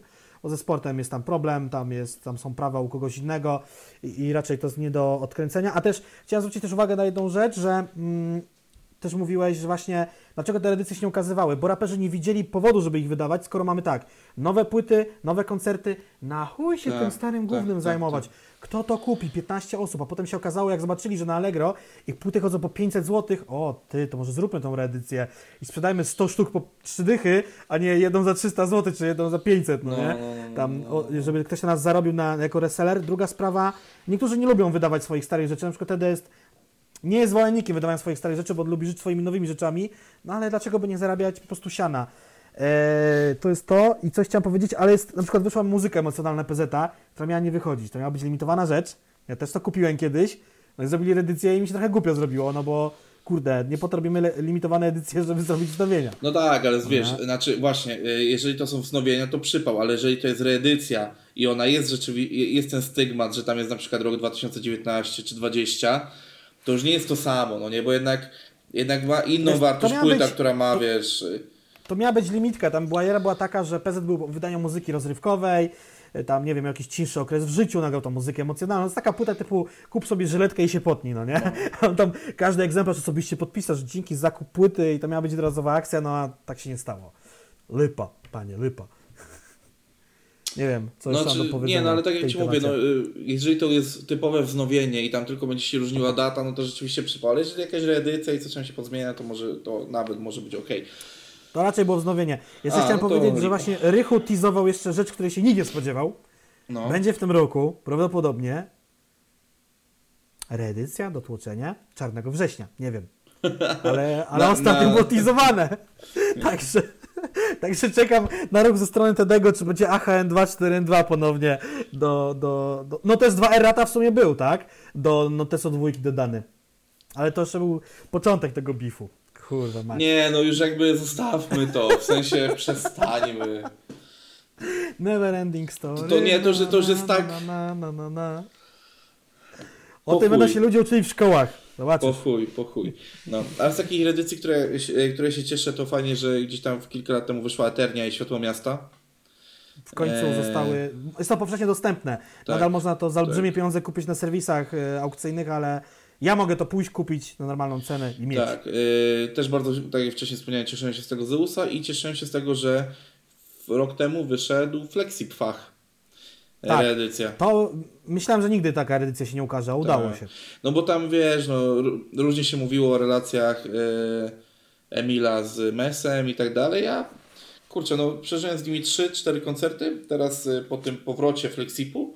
I kurwa mać, no ja tam nie widzę żadnych, żadnych w ogóle problemów na ich linii, to są nadal świetne ziomki, a już w ogóle poznanie Emila Blefa po tylu latach, gdzie już raczej właśnie też skreśliłem to, że gdzieś tam, e, gdzieś tam się uda przeciąć tak muzycznie, muzycznie, no to kurwa mać, a to, to, to, to w ogóle było przeżycie mega, nie? I- The man, the myth, the legend. Coś No jeszcze tak, chciałem no. powiedzieć a propos, coś miałem w głowie a propos Mesa. Aha, z takich edycji, które w końcu też powychodziły i też e, były powszechnie dostępne, no to na przykład albumy PZ, muzyka klasyczna, muzyka poważna. Ale to już e, te edycje były wiele lat temu. 100 lat temu, ale, ale były, tak? Bo I, i mam je na półce. No i też jeszcze chciałem powiedzieć, że na legalu Rycha sobie kupiłem, tak? No bo miałem, nigdy nie miałem tej płyty, y, ani pirackiej jej kopii, znaczy pirackiej takiej z bazaru, z jakąś podjebaną okładką. Y, To sobie nabyłem drogą kupna. Wiem, że w końcu 5.2 Dębiec wydali po wielu latach y, PN6 Tak, tak, wersji tak, tak, tam tak, y, 2 CD, coś w tym stylu, bo ja mam jakąś niezwykłą wersję w ogóle, takiego dobrego pirata mam, co kiedyś Hansowi nawet zdjęcia wysyłałem, bo y, niesamowita jakaś sprawa, że piractwo było kiedyś tak zaawansowane, że byli w stanie robić y, kolorowe okładki, drukować jakieś tam płyty i wszystko wyglądało jak legit, tylko nie było legit w ogóle. Zabawna historia. Co jeszcze z takich reedycji, reedycji, reedycji? No, Ja na przykład mam, Rzecz, e, rzecz jest prosta. No. Ja na przykład mam na Legalu Plus bez wyszedł chyba okładki. kiedyś. Słucham? Chcieliśmy się sobie dwa razy. Yy, mówię, że na przykład ja mam na Legalu Plus, ale bez okładki, mam tylko samo CD. Aha, czyli masz w sumie unikat, ale lipa, Tak, bo tylko krążek. Tak, tak samo jak mam e, debiut e, Weny w e, Uptownie, ale bez płyty, mam samo pudełko. I to jest w ogóle, i to jest w ogóle akcja taka, że ja tą płytę dostałem, tam pamiętam, że Szczur z JWP zajmował się dystrybucją tych płyt. Dostałem, Tak, tak, tak. dostałem chyba numer od Weny wtedy. Ja zadzwoniłem do Szczura, zgłosiłem mu tą sytuację, wysłałem maila i nigdy tej płyty nie odzyskałem. To ci powiem lepszy numer. Ja kiedyś kupiłem, yy, to był 2007 rok, kiedy ten krążek wychodził, czy tam szósty, yy, mixtape Jointy Konserwy Muzyka Bez Przerwy na Allegro. Czyli to nie był bezpośrednio tam, nie wiem, góral czy ktokolwiek, ale być może jakiś tam pośrednik, dystrybutor, whatever, bo to był nielegalny krążek. I ja go kupiłem, dostałem i wyobraź sobie, że tak, była pudełko zafoliowane, otwieram, w środku jest płyta. No jest, wkładam do napędu i Nero Burning Ground pyta się mnie, czy nagrać płytę. Krążek był niezapisany, nienagrany, był pusty, był zadrukowany z góry, ale nie było na nim treści. Y, Sprzedający aż mi nie uwierzył w to, musiałem mu to odesłać, sprawdził i na swój kosz odesłał mi już działającą płytę. Okej. Nie? Czyli Także wszystko dobrze się skończyło. jakiś. No dobra, E, czyli no. jakby chyba mamy ten temat z głowy. Także y, nie krzyczcie na raperów, kiedy wydają swoje reedycje, bo Tak. Cieszcie dla się, że- zbieraczy krążków No, cieszę To się, jest że okazja. je kupić. Jeszcze przy okazji SND von Hałas, taka ciekawostka, bardzo często też te albumy pojawiają się pierwszy raz na streamingach, kiedy wychodzi O. taka reedycja, a w przypadku właśnie tego SND Milfon pojawiła się i wersja czysta i SND Milfon Hałas, czyli ta wersja taka do kupienia kiedyś w formie MP3, w sumie nielegal przez bardzo długi czas, a teraz oficjalnie wydana jest i ciekawostka dla kolekcjonerów. No i pięknie. I tym e, pozytywnym akcentem możemy przejść do już takich krótkich tematów, które raczej tutaj będziemy. Ale też będzie temat dla kolekcjonerów. E, Ten, co teraz będziemy mówili. No tak, tak. W sumie trochę tak, trochę Mhm. tak, trochę tak. Można kupić fizyczną wersję gry odsłonia. Tak zwanej. Tak zwana gra odsłonia. Tak, właśnie wszędzie to jest y, gra odsłonia. E, przypomnisz tytuł? Mam nadzieję, że twórcom tej gry nie jest trochę przykro, bo słoń nie siedzi po nocy, nie koduje tej gry, tak? No myślałem, się odpowiada za historię, za koncepcję, może porzucać swoje pomysły, jest zaangażowany w produkcję tej gry jak najbardziej, ale no to jest synonim gra odsłonia, tak? Tak, to jest, y, tytuł jest Meat, tak? Tak, MIT, ale z kropeczkami, czyli to jest akronim, jakieś, co będzie jakieś rozwinięcie tego MEAT, ale MIT, tak, mięso. Okej. No, i, Horror Sci-Fi RPG Game. no i y, ja tutaj sobie ładnie zapisałem nawet takie zdanie, że to nie jest pierwszy romans y, z gamingiem Słonia, ponieważ... A ja o tym zdążyłem zapomnieć, a Bartek mi o tym przypomniał, bo mam tak, fatalną pamięć. Y, On wygrał, on nagrał, wygrał, nagrał kiedyś, Wygrał, nagrał. nagrał kiedyś y, Niedawno. niedawno, czyli, y, Boże, Nie, bo ja chciałem powiedzieć o czymś zupełnie innym niż Nie, ja, ja w chciałem powiedzieć o. Zombie Hunter. E, tak, o Zombie Hunter, czyli o grze, którą wydał e, na mobilki dwa lata temu. O to mi chodziło. 2017 rok Tak, dokładnie. czyli no tak, czyli już trzy lata temu, no bo to mamy 2020. Tak, to była taka gra, y, ona była dosyć y, prosta, to zabawna mobilki? i, i sukces zaskoczył twórców, bo tak, beta testy były bardzo mocno tam oblegane. Jak gra wyszła, to y, pamiętam, że no, trochę wysadzali serwery tej gry. O ile gra się dały pobrać tam zarówno na iPhony, jak i na Androida, to mm, znaczy ona chyba najpierw wyszła na Androida, potem na iPhony i to mm, no bo bardzo mocno była oblegana i tam y, brało się udział w jakichś tam konkursach i, i to dosyć tam mocno się wy, wykrzeczała ta gra w jakichś pewnych momentach. Yy, niestety studio, które zrobiło tą grę nie utrzymało się na rynku, przez to sama gra też zniknęła. Więc teraz tą grę zagrać nie można. I ona polegała na tym, jak są takie gry, jak wyskakują owoce i trzeba je tam pociąć, tak? Yy, ale nie wolno ciąć tam na przykład jakichś innych elementów. Tak samo było tutaj. Tutaj wyskakiwały te elementy, zombi, elementy zombiaków, można było to ciąć, yy, przesuwając palcem na ekranie, ale nie wolno było ciąć jakichś tam innych elementów. Yy, no i co? I to był jakiś tam sukces, na pewno. I ja robiłem wywiad ze Słoniem w roku 2018 chyba. Pod koniec 18 po wydaniu Mutlatora. Tak? Dobrze mówię. No. Wyszedł Mutlator? E, nie pamiętam, ale to nie było w poprzednie wakacje? Mm, Nie, Mutlator wyszedł, już Ci mówię, e, 18 październik 2018 i ja wtedy też na jesieni przy okazji premiery tej płyty robiłem z nim wywiad i już wtedy wspomniał, że pracują nad grą. Także to nie jest prosty proces, nawet jeżeli to jest taka gra pixel artowa, bo to tak właśnie ta gra wygląda, to nie jest żaden tam e, Doom 3, Mass Effect, Wiedźmin, nie, to jest gra taka e, no o budżecie, tak jak widzimy tutaj, muszą uzbierać, aby gra została wydana 80 tysięcy złotych, żeby im się jakoś to spięło. A wiesz, A a, wiesz ile typu- zebrali do tej pory? Właśnie mam tą stronę odpaloną. A 51 wystartowali koła. dzisiaj. 51 Tak, koła 51 już jest. Licznik się aktualizuje na bieżąco. Preorder wystartował dzisiaj, nie wiem, o godzinie tam rzucam rano, 10, nie wiem, 12, whatever. Mam screeny, bo robiłem sobie screen na pamiątkę. Wiem, że mam screena z 12.52 i było wtedy 19 tysięcy, a jest w tej chwili 21.04 i jest 51 tysięcy. No nie, no, uważam, że naprawdę e, idzie ładnie, Poszło. idzie ładnie, idzie ładnie. Poszło. E, myślę, że, że dużo im tu już nie zostało. E, myślę, że też gdzieś jakieś. Kurczę, jeżeli oni to mądrze rozwiążą promocyjnie, Mhm.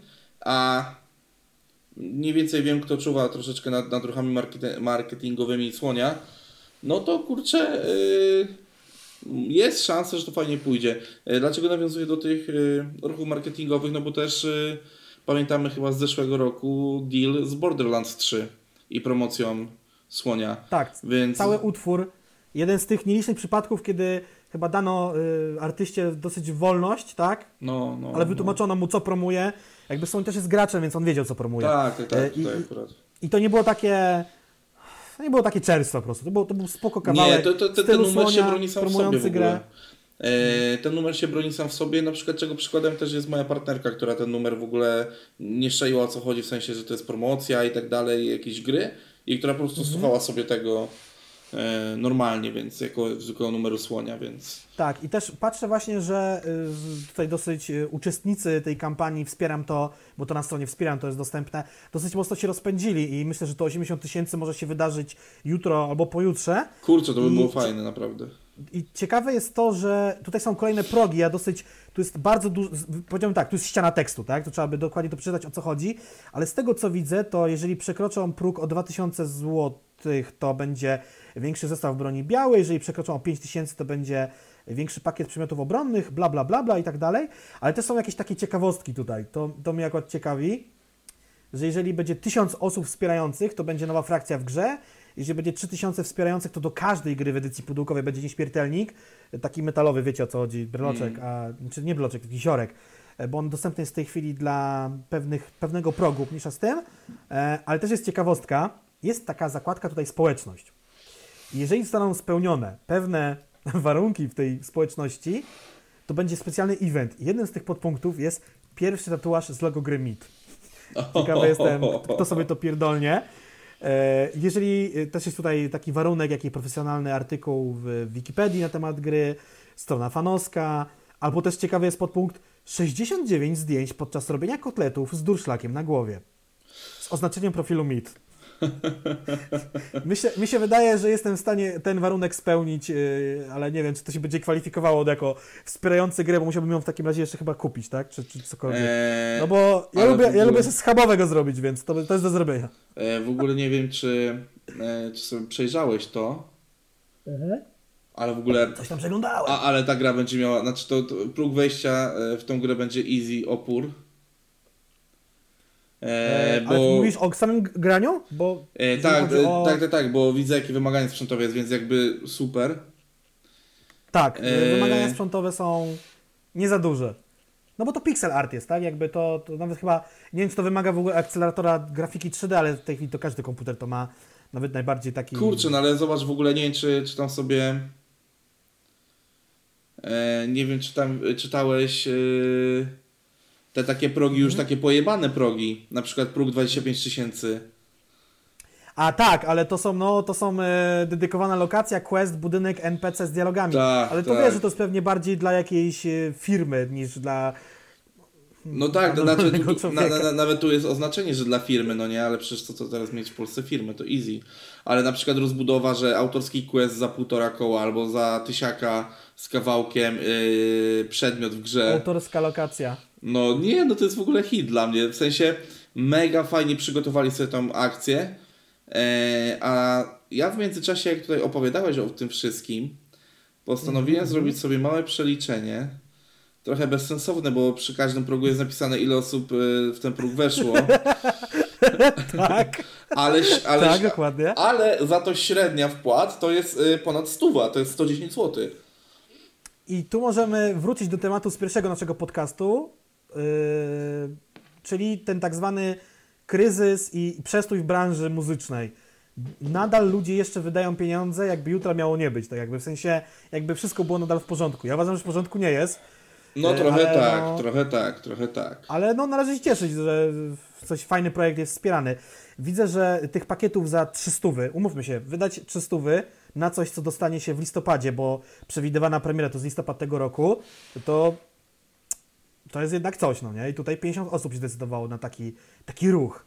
To jest No. wersja pudełkowa gry, blend tape, książka, nieśmiertelnik, paczka w lep, podkładka pod mysz, kubek, t-shirt i kod do pobrania. Ale też powiem, że nie jest źle, no nie? To jest taki preorder Wiedźmina, no nie? Mogę powiedzieć. Chociaż pewnie był, nie wiem, może nawet droższy.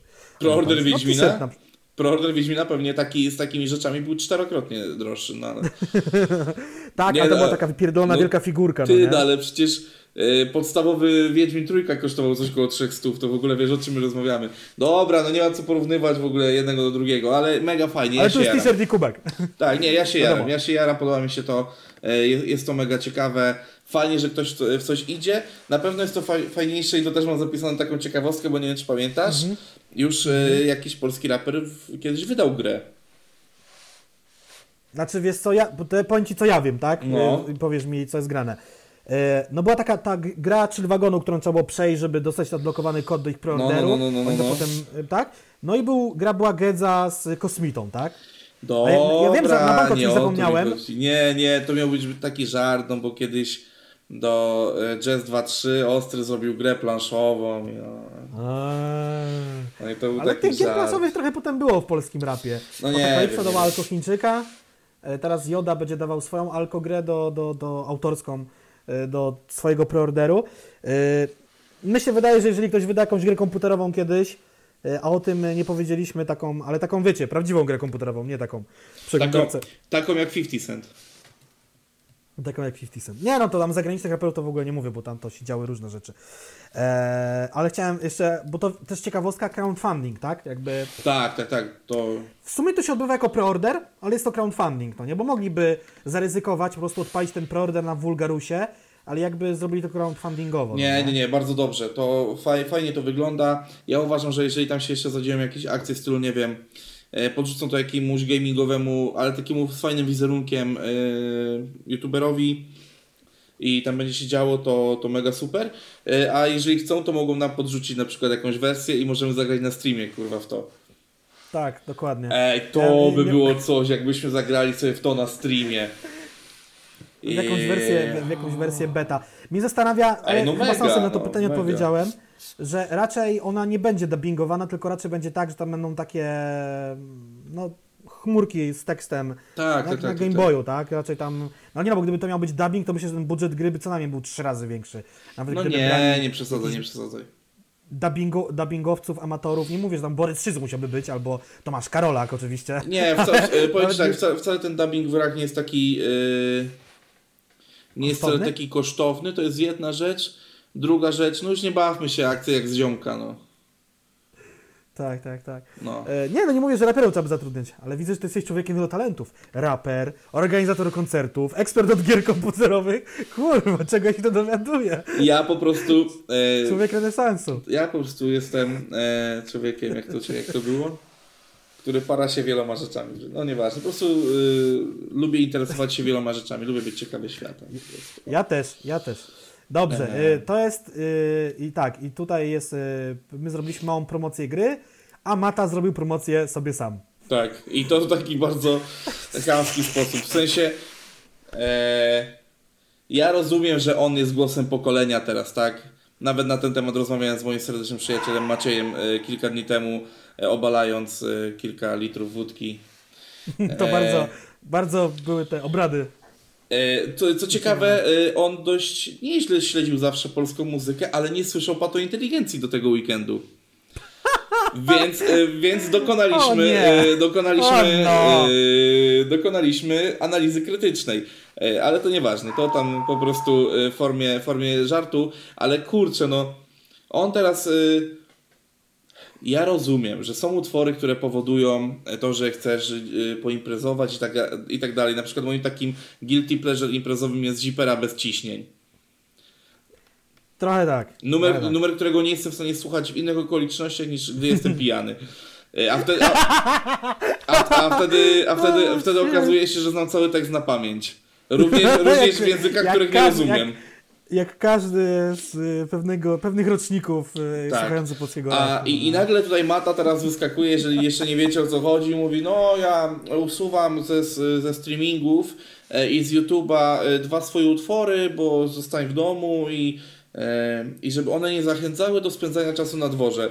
Po czym robimy dzisiaj z Jackiem research z jakieś półtorej godziny temu i okazuje się, że a, e, no Na okej. Spotify'u te utwory są. Tak, i nie to, że są Na widoczne, y, tylko są widoczne i da się ich odsłuchać, y, bo włączyłem sobie je.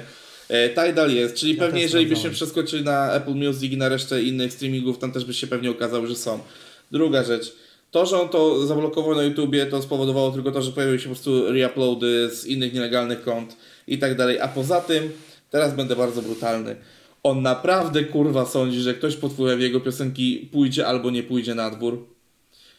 No to już jest taka galopująca bezczelność yy, po prostu i, i, i taka, wiesz- taka bezsensowna też bezczelność, no. No jest to nadal y, promocja, promocja siebie. E, ja tam, wiesz, jakby mogę doszukiwać jakiegoś pierwiastka szczerości, bo tutaj widzę jego wypowiedź z Instagrama, że To było z 6 kwietnia chyba, czy coś w tym stylu, że w tym tygodniu pogoda kusi, dostałem od Was sporo piosenek, filmików, jak siedzicie w plenerze znajomymi i tak dalej. Bo rzeczywiście młodzi ludzie, jak niepoważnie podchodzą do tej kwarantanny, mogą, mogą wychodzić, tak jak młodzi ludzie, był kurwa starym ludziem, ale nieważne. No jesteś, no Nas, jesteś. Tam nastolatkowie i licealiści i tak dalej, no bo Mata sam niedawno maturę pisał, mogą tak robić, ale no nadal uważam, że to jest y, po prostu promocja, no nie? No bo na No tak, to możemy tak. zablokować całą muzykę świata, ale i tak przecież jeszcze są płyty.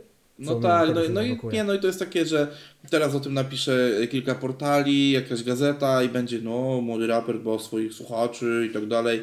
No taki ruch, y, Dobry ziomek Mata. no, nie podoba mi się to, nie podoba mi się to. O. A co do, a co do social mediów, kurczę, Tak, tu jest jeszcze jedna rzecz, na którą, że tak powiem, na dwaj babka wróżyła, bo próbuję zrozumieć, o co tu chodzi. E, może, w, w, że tak powiem, z, y, wtajemniczmy słuchaczy. jeżeli jeszcze chodzi. nie wiedzą o co chodzi.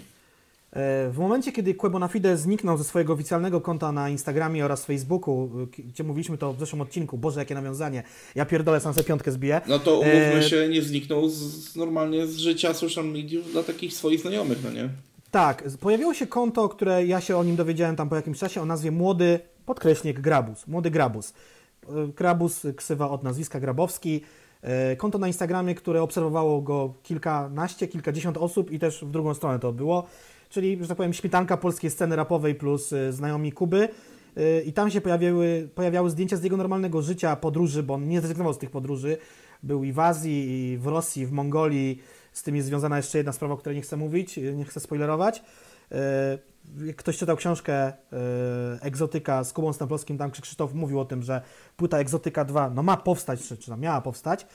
No i teraz jest taka bajera, że to konto ni z gruchy, ni z pietruchy w Wielkanoc zostało odblokowane, bo ono było prywatne. Znaczy zostało odblokowane to jedno, drugie, yy, u pojawił się e, po prostu czarny ekran z odnośnikiem młody grabus i tyle.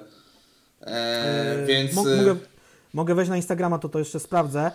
E, 75 tak, i- koła ma teraz, jeżeli to chcesz Tak, sprawdzić. i ja, ja czegoś nie rozumiem, no nie, bo jeszcze żeby było śmieszniej, jeszcze dodam, to konto w tej chwili jest znowu prywatne. Jeżeli ktoś go nie zaobserwował w przeciągu tych kilkunastu, kilkudziesięciu godzin, to nie może go teraz zaobserwować prawdopodobnie, no chyba, że Kuba teraz przyjmuje do znajomych, znajomych no ale ma 75 tysięcy obserwujących i próbuje zrozumieć, o co tu chodzi. Oczywiście to nie jest do końca czarny ekran, tylko to jest jakieś jego tam zdjęcie z sesji do y, chyba okładki, bo tutaj widzę, y, no nie? E, I tak dalej. I tak próbuję zrozumieć, o co chodzi. Bo... Ale nie, nie, ja mówiłem o stories, na stories się pojawiło coś takiego, że był czarny Aha, ekran. na, stories, tak, okej, okej, okej, okej, okej.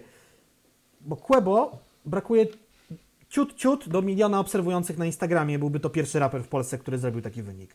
Nie ma, E, żaden raper jeszcze nie ma w Polsce miliona? Nie, Popek był blisko, ale skończyło się tam, w pewnym momencie się zatrzymało. No, nie, nie, nie, nie ma żaden.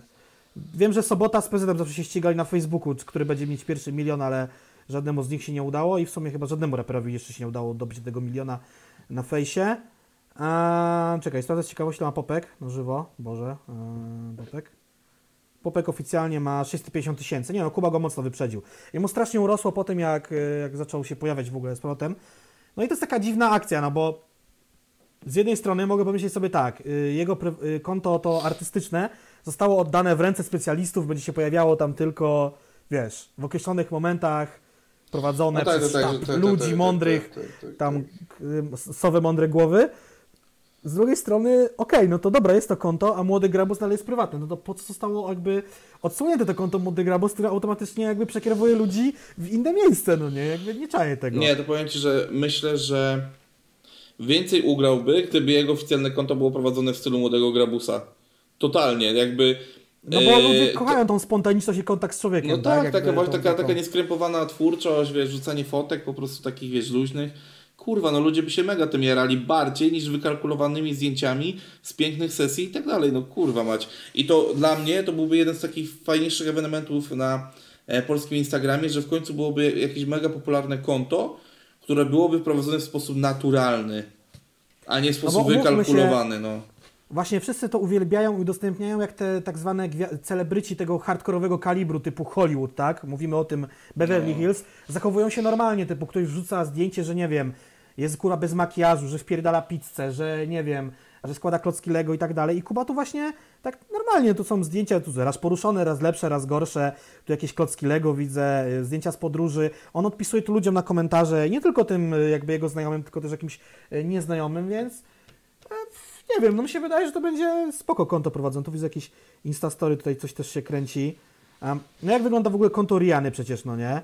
Yy, czy próbuję ją znaleźć właśnie. Ona No dobra, tylko y, mo, może też tutaj zobacz, jakby dla Kłeby Instagram jako sam Instagram nie będzie nigdy źródłem zarobku. W sensie, że pewnie może jakieś lokowania tam robić, no nie? Ale, Znaczy, ale jako wielka tablica informacyjna typu tak, tak, tak, kup ale wiesz, ale też chodzi o to, że mm, bo tak się uczepiłem, że, że dużo Instagramów polskich jest przekalkulowanych, ale umówmy się, dużo osób po prostu zarabia na tym, dlatego jest to takie wykalkulowane, no a dla Kłeby to nie jest źródło zarobku, to jest tam, wiesz, to są waciki, nie, tam jakiś deal reklamowy, Mhm. kurwa, no nie. No, także... To może dlatego też może sobie w sposób nieskrępowany prowadzić, dlatego też taka Rihanna może w sposób nieskrępowany prowadzić, no bo nie ją jebie kurwa to, czy ona dostanie deal na Instagramie, czy nie, no nie.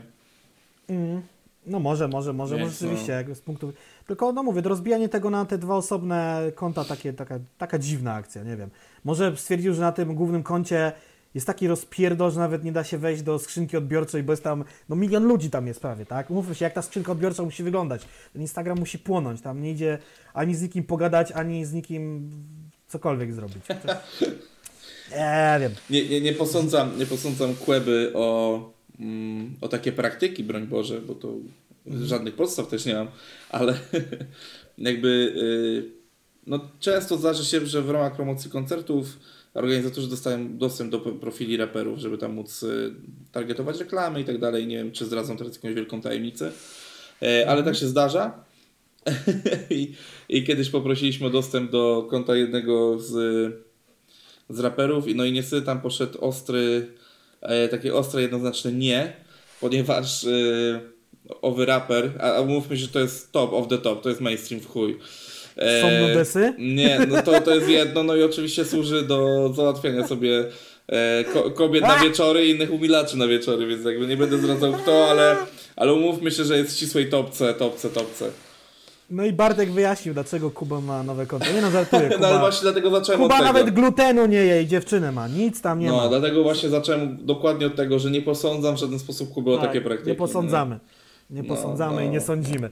Yy, także no taka, taka historyjka, ale ja bym się skłaniał ku temu rzeczywiście, może konto Queba na Fide, Queba Ombre będzie profesjonalnie prowadzonym kontem, gdzie będzie właśnie udostępniane różnym agencjom do, do tam robienia jakichś kampanii marketingowych, czy nawet promowania yy, tego yy, Romantic Psycho Experience, no to w końcu się wydarzy.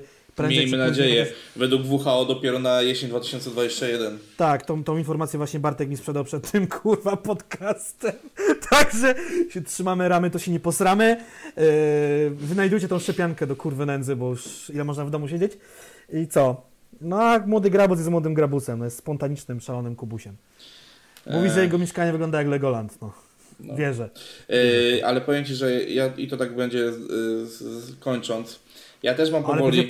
Ja też mam powoli takie rozkminy trochę jak Quebo, bo po tym jak udostępniłem tutaj z nazwy swojego Instagrama dostałem kurwa jakieś z 15 zaproszeń od nieznanych mi ludzi i też nie wiem czy nie założę drugiego konta. To straszne! To straszne! Z, góry, z góry przepraszam każdego, kogo nie przyjmuję. Po prostu to. Tak, nie chciałem po prostu, żeby, żeby te okienka głupio wyglądały i tak mówię, dodam też swoje, ale nie, nie, nie, nie. nie. Zajebiście! Dodam, ale nie dodam. Dodam, ale nie E, dodam. jeżeli e, przebijemy średnią oglądalność na podcaście 10 tysięcy, to wtedy nie ma problemu. I wtedy tam będzie tyle rak kontentu, że kurwa będzie warto obserwować. Tak, tak będzie. Eee, tematy nam się skończyły. Jestem sam ciekaw, czy będziemy gadali za tydzień.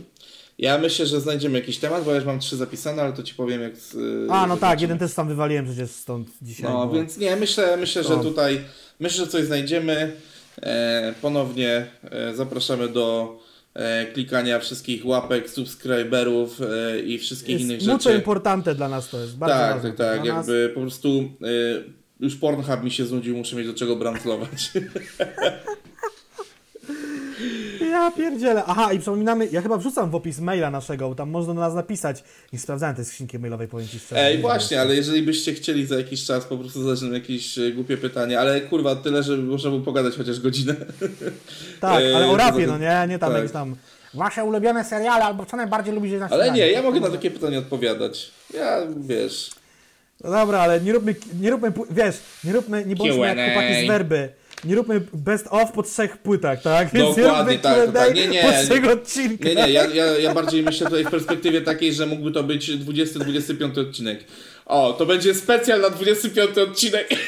25 odcinek. Kiedy? To będzie za No. 21 tygodni, to za pół roku, No. czyli we w czym? W październiku. Czyli możemy wcale do tego nie dotrwać.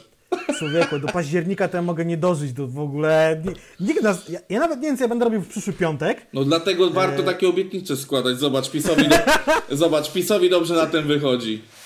No, no kłócimy się kurwa za trzy tygodnie i chuj z tym, z tym wszystkim będzie.